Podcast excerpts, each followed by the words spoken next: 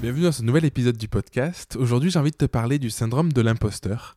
Euh, c'est une question que j'ai posée sur Instagram et, euh, je pense que c'est suffisamment euh, important pour, pour en faire un épisode entier de, podcast, pour détailler un petit peu ma pensée ma philosophie derrière ça. Je pense que c'est un truc que j'ai vécu, que, que je peux vivre encore aujourd'hui sous certains aspects. Je connais, à ma connaissance, il y a personne qui l'a, l'a pas vécu, ou alors des personnes qui, qui le rejettent complètement, mais, mais qui veulent pas le voir. Mais je pense qu'on est tous, on a tous eu un moment ou un autre dans notre vie, ce, truc de se dire, mais est-ce que je suis vraiment à ma place? Est-ce que je suis pas un imposteur euh, dans ce que je fais? Et hum, je pense que c'est ok parce que je pense que ça fait appel à, à un manque de confiance en soi.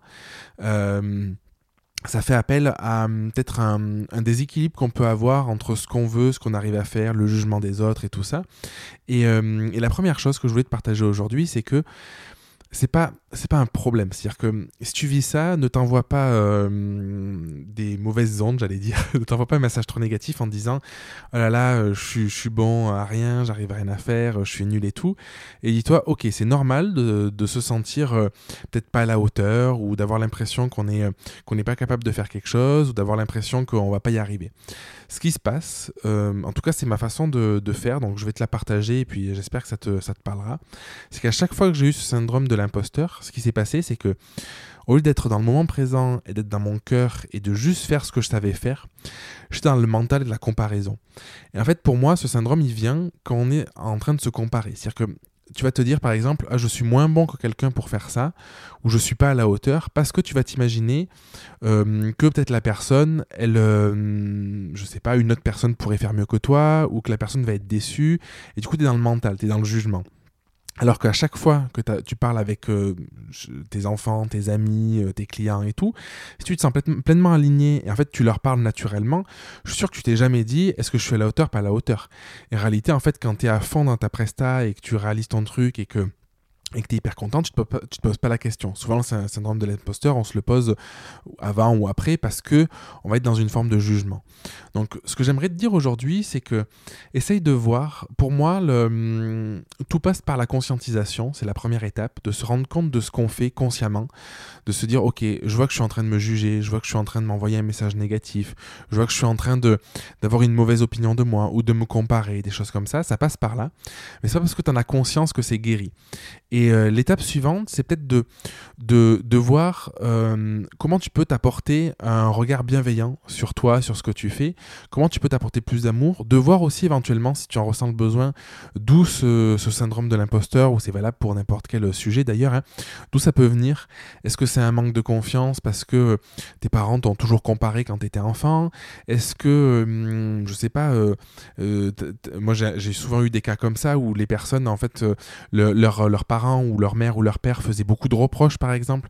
Donc euh, tu as, le sentiment de jamais rien faire bien et finalement d'être toujours comparé ou de comparer à l'école. Et ces trucs qui sont anodins où tu dis oui mais c'est pas grave. Ou des personnes des parents qui envoient un message négatif aussi. Ou un conjoint ou une compagne je sais pas qui, qui, qui va, être qui va être très critique.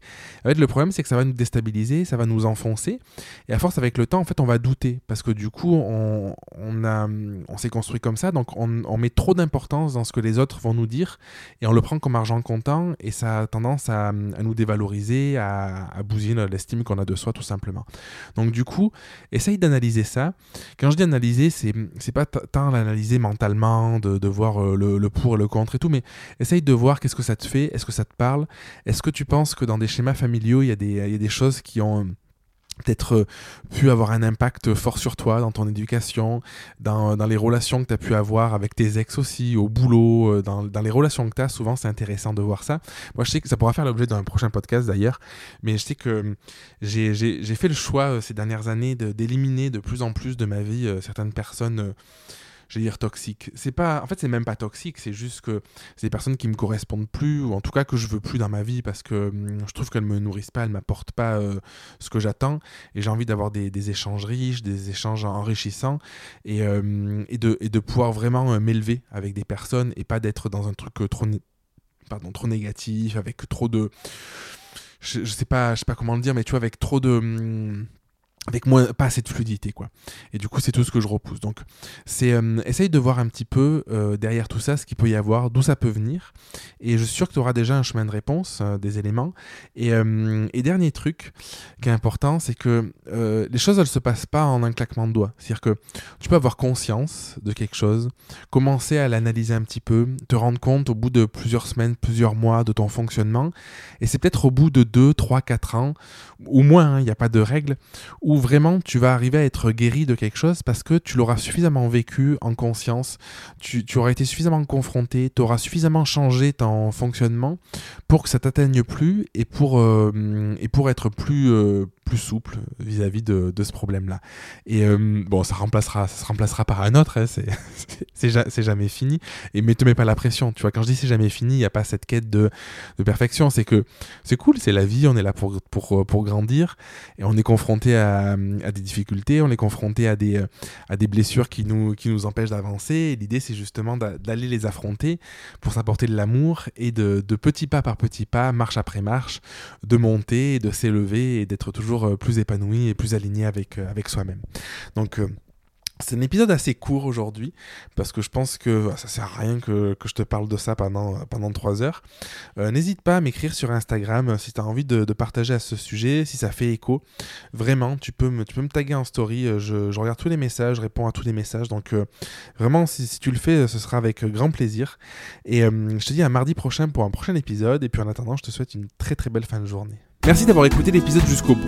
Si tu veux participer à l'émission et me poser une question, je t'invite à te rendre sur www.jeremyguillaume.fr slash podcast et à remplir le formulaire prévu à cet effet.